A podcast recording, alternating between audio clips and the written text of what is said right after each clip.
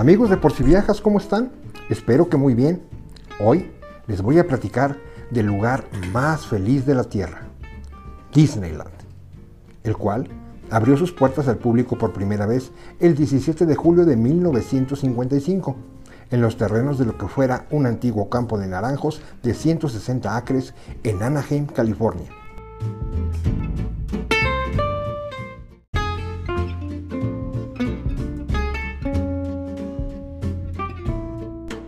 Este parque de diversiones fue el sueño hecho realidad de su creador, Walt Disney, quien llevaba años fantaseando con un lugar especial donde adultos y niños pudieran divertirse juntos. Esta idea surgió un día que Walt Disney visitaba el Parque Griffith en Los Ángeles, donde mientras sus hijas daban vueltas en un carrusel, eran observados tanto por él como por otros padres con cara de aburrimiento. También se cree que fue influenciado por los recuerdos de su padre, de la Feria Mundial de Chicago en 1893, donde había un barco de vapor y un tren que rodeaba el perímetro de la feria. La primera vez que Disney se refiere a su imaginario parque de diversiones fue como el Mickey Mouse Park, influenciado, claro, por su ya famoso personaje.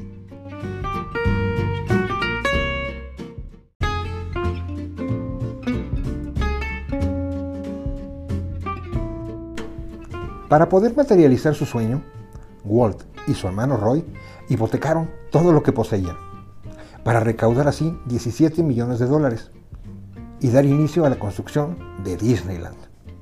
Pero al no alcanzarles, tuvieron que recurrir a la ABC Televisión, quien les prestó el dinero faltante a cambio de que Disney produjera un programa de televisión semanal para ellos. El día de la apertura fue todo un desastre y se le conoce como el domingo más negro en la historia de Disney. Esto debido a que llegó mucho más gente de la que tenían prevista. Paseos y atracciones se descompusieron. El asfalto, recién puesto en Main Street, se suavizó con el calor y las mujeres que usaban zapatos de tacón quedaban atrapadas en cada paso que daban. Los baños y fuentes tuvieron fallas. La comida y las bebidas se agotaron. Realmente un caos total. Todo esto trajo un sinfín de críticas y no le auguraban a Disneyland éxito alguno.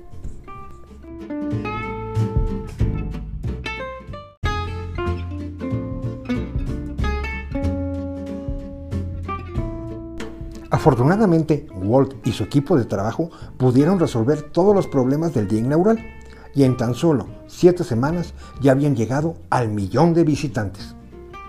Pero eso no era suficiente para Walt, que pensaba en todo, por lo que decidió que era importante construir un hotel en el parque, para esas familias que llegaban de lejos y pudieran así pasar por lo menos una noche más allí. El Hotel Disneyland abrió tres meses después de la inauguración del parque este fue el detonador para que pronto otros empresarios establecieran sus propios hoteles en el área, alrededor del parque, así como la construcción de residencias y del centro de convenciones de Anaheim, con lo que materialmente encajonaron a Disneyland, y que al no tener ya para dónde crecer, llevarían a Disney, años más tarde, a adquirir parcelas de tierra con una extensión mucho mayor en la Florida, donde construiría Walt Disney World. En la década de los 90, Disney decidió convertir Disneyland en un destino no solo de un parque, ni de un solo hotel, por lo que aprovechando el área del estacionamiento original, construyó el Disney California Adventure Park, el Disneyland Grand California Hotel y Downtown Disney, el cual es una zona de restaurantes únicos, tiendas de primera y entretenimiento para visitantes de todas las edades.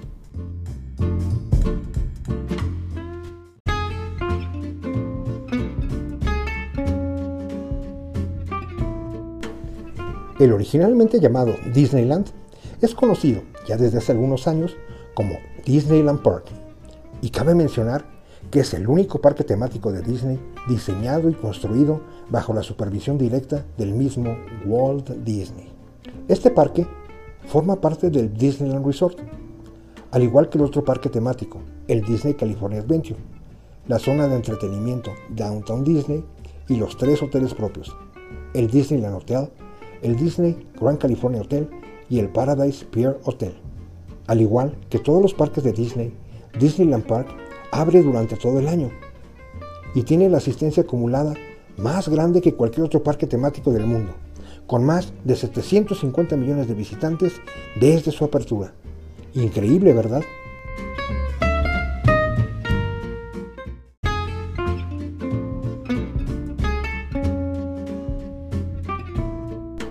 Disneyland Park cuenta con más de 60 atracciones, divididas en nueve áreas, también conocidas como tierras temáticas. A continuación, las mencionaremos, así como sus principales atracciones. Main Street USA es la zona de bienvenida del parque, la primera que ven los visitantes cuando entran, y se caracteriza por ser un inmenso paseo formado por distintas casas y tiendas de estilo victoriano que conducen al Castillo de la Bella Durmiente. Los principales atractivos de esta tierra son los antiguos carruajes jalados por caballos, que recorren la calle principal, así como la escultura que representa a Walt Disney tomado de la mano de Mickey Mouse. Adventureland. En esta tierra podrás adentrarte en un templo perdido, en Indiana Jones Adventure, y hacer un paseo por la jungla, en The Jungle Cruise, o bien visitar una casa encima de un árbol en la atracción Tarzan Tree House.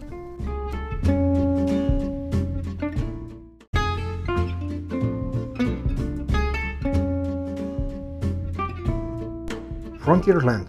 Aquí podrás gozar de grandes aventuras, ya sea arriba de un vagón de ferrocarril desbocado, dentro de una mina, en el Big Thunder Mountain Railroad, o bien podrás vivir las aventuras de Tom Sawyer y Huck Fine dentro de un barco pirata. Fantasyland.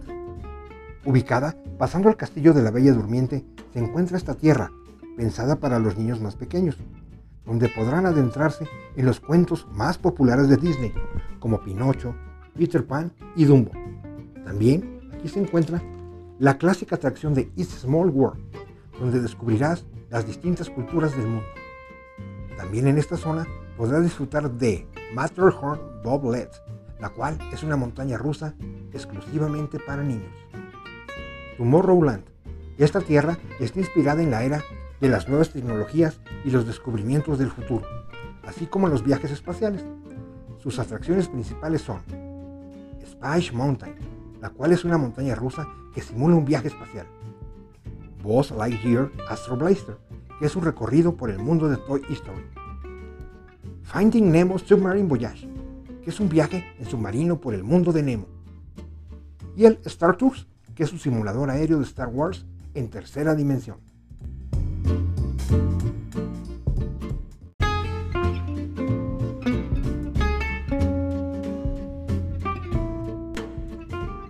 Critter Country.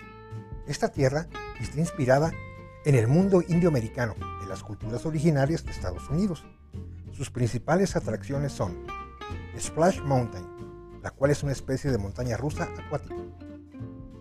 Davis Crockett Explorer Canoes, que es un viaje en río en una canoa similar a la que utilizaron los exploradores nativos norteamericanos y donde te encontrarás con sorpresas en cada curva.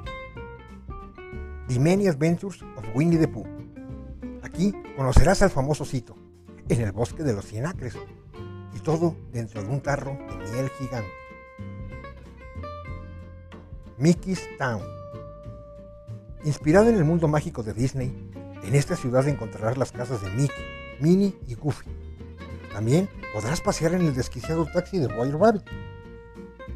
O bien, subirte a una loca montaña rusa en Gadgets Go Coaster. Star Wars Galaxy Edge. Un nuevo lugar donde vivirás en una galaxia muy muy lejana, una verdadera aventura de Star Wars. Entre sus atracciones principales se encuentra un simulador del alcohol milenario y la única ubicación en el parque donde se comercializan bebidas alcohólicas, el Ogas Cantina. Pues bien amigos, ya cuentan con la información necesaria para conocer este icono en lo que a parques de diversiones se refiere. La recomendación de por si viajas es que si viajan con niños pequeños o bien es su primera vez en un parque de Disney, esta opción es excelente, ya que las distancias no son muy grandes y si se hospeden en uno de los tres hoteles de Disney, pueden ir al hotel a descansar o bien tomar una siesta y regresar al parque sin ningún problema. De igual forma, te recomendamos estar pendientes de los horarios, tanto del desfile Magic Happens, el cual se lleva a cabo después del mediodía, o del desfile nocturno, con fuegos artificiales, música y luces multicolores. Cabe mencionar que debido a la pandemia, el estado de California recomienda que todos los visitantes estén completamente vacunados o que obtengan una prueba COVID-19 negativa antes de entrar a los parques temáticos de Disney. Los parques cuentan con todas las medidas de salud e higiene, siendo obligatorio el uso de cubrebocas y la toma de temperatura al ingresar a los parques. También te recordamos que para viajar a los Estados Unidos necesitas tener tu pasaporte con una vigencia mínima de seis meses y una visa de turista emitida por la Embajada de los Estados Unidos en México. El aeropuerto de Los Ángeles es la terminal aérea a la que llegan la mayoría de los viajeros que planean visitar el Disneyland Resort. Y existen varias opciones para llegar al complejo. La opción más cómoda y recomendable es utilizar el Disneyland Resort Express, el cual son autobuses que puedes tomar en cada una de las terminales del aeropuerto y que tiene un costo de 30 dólares en viaje sencillo y 48 dólares en redondo, los cuales te llevan a Disneyland Resort y a los hoteles del complejo. Otra opción para llegar al Disneyland Resort es tomar una camioneta compartida con otros viajeros que van al destino, o bien tomar un taxi autorizado o alquilar un auto. Pues bien amigos, eso es todo por el día de hoy. Y recuerden que el lugar más feliz de la Tierra los está esperando. Y no olviden seguirnos en las cuentas de Por si Viajas, tanto en Instagram como en Facebook. Así como enviarnos sus comentarios y sugerencias al correo electrónico por si. Soy Rafa Noriega. Gracias por escucharnos y hasta la próxima.